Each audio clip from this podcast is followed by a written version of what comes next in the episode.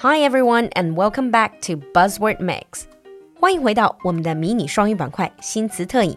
短短几分钟，让不同段位的你掌握最新、最地道的英文谈资。In today's buzzword mix, our buzzword is digital nomad. Now, this might sound like a new concept to you, but it's a rising trend across the globe. First of all, let's take a look at the two words. The first word, digital. This is usually about electronics, computers, and the internet. 相信大家对数码产品、数码时代这些概念都非常熟悉了。The other word is nomad. A nomad is someone who doesn't have a fixed place to live. Instead, they're always on the move. Nomad 本意就是游牧民族或者游民，digital nomad 就是数字游民。But who are they? Well, they are a type of people who use telecommunications technologies to earn a living. 首先，作为数字游民，他们的工作可以完全通过远程通讯技术来完成。Now, because they're not bound to a specific city or an office, they get to live their life in a nomadic manner. They often work remotely from foreign countries, coffee shops, public libraries, co working spaces, or recreational vehicles. 他们可以行走在这个世界上的任何一个角落，办公地点也通常都是咖啡馆、图书馆。co-working spaces 专门的共享工作空间，甚至是 recreational vehicle 房车。One of the earliest known uses of the term originally was in 1997 in the book Digital Nomad。 早在1997年，一本名为《数字游民》的书就专门关注了这种新的生活方式。As fascinating as it sounds, this is not a lifestyle for everyone.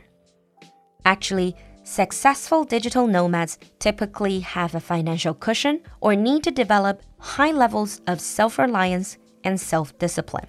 要想成为一个成功的数字游民，要么是你已经有了比较好的经济基础和经济保障， 要么你就需要非常强大的自力更生和自我约束的能力。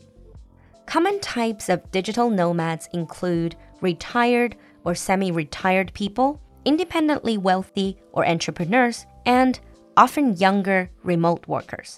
选择这种生活方式的人，有可能是处在退休和半退休状态的人群，经济实力雄厚的富裕阶层，或者是企业家。 当然，也有不少怀揣着环游世界梦想的可以远程办公的年轻人。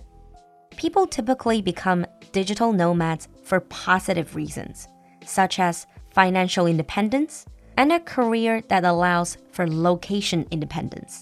中文里大家喜欢说的财务自由，在英文里可以说成 financial independence。另外一个概念 location independence，工作地点自由， 其实也是跟财务自由还有数字游民这种生活方式息息相关的。Although digital nomads enjoy advantages in freedom and flexibility, they do report loneliness as their biggest struggle, followed by burnout. 虽然数字游民的生活方式看起来非常自由，也非常灵活，但是总是行走在路上，也容易让人觉得孤独，还可能会经历 burnout 倦怠感。 And there are other practical challenges such as international health insurance coverage or different local laws when it comes to work visas. Nonetheless, by 2035, there will be an estimated 1 billion people roaming the planet more and more people are becoming unhappy with the standard 9 to 5 model of work.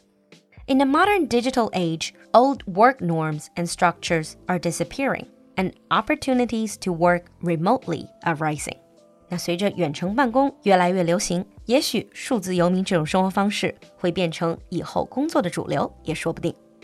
Now, if you're thinking about trying this lifestyle, here are a few tips on how to make money as a digital nomad.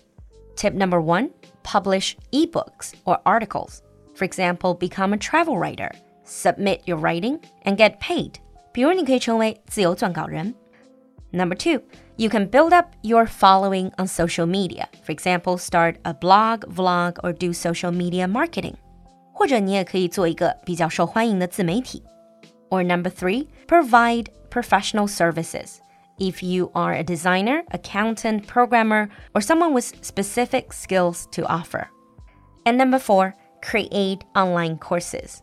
Now, with people being lifelong learners, as long as you have something valuable to offer, you will find your audience. Now, let's move on to sample sentences.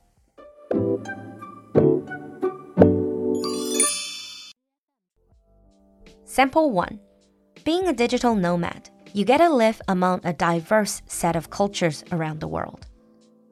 Being a digital nomad, you get to live among a diverse set of cultures around the world. Sample 2 Countries like Estonia are now offering a special visa for digital nomads. Countries like Estonia are now offering a special visa for digital nomads. 你听懂了吗？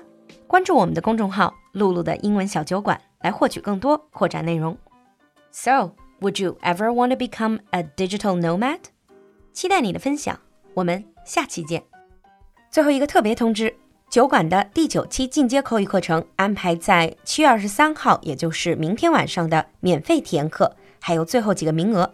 露露会在明天晚上的免费体验课里等着你上麦互动，赶快联系小助手入群吧。微信号是 l u l u x j g three，l u l u 就是露露，x j g 是小酒馆的汉语拼音首字母，最后一个数字三，l u l u x j g three。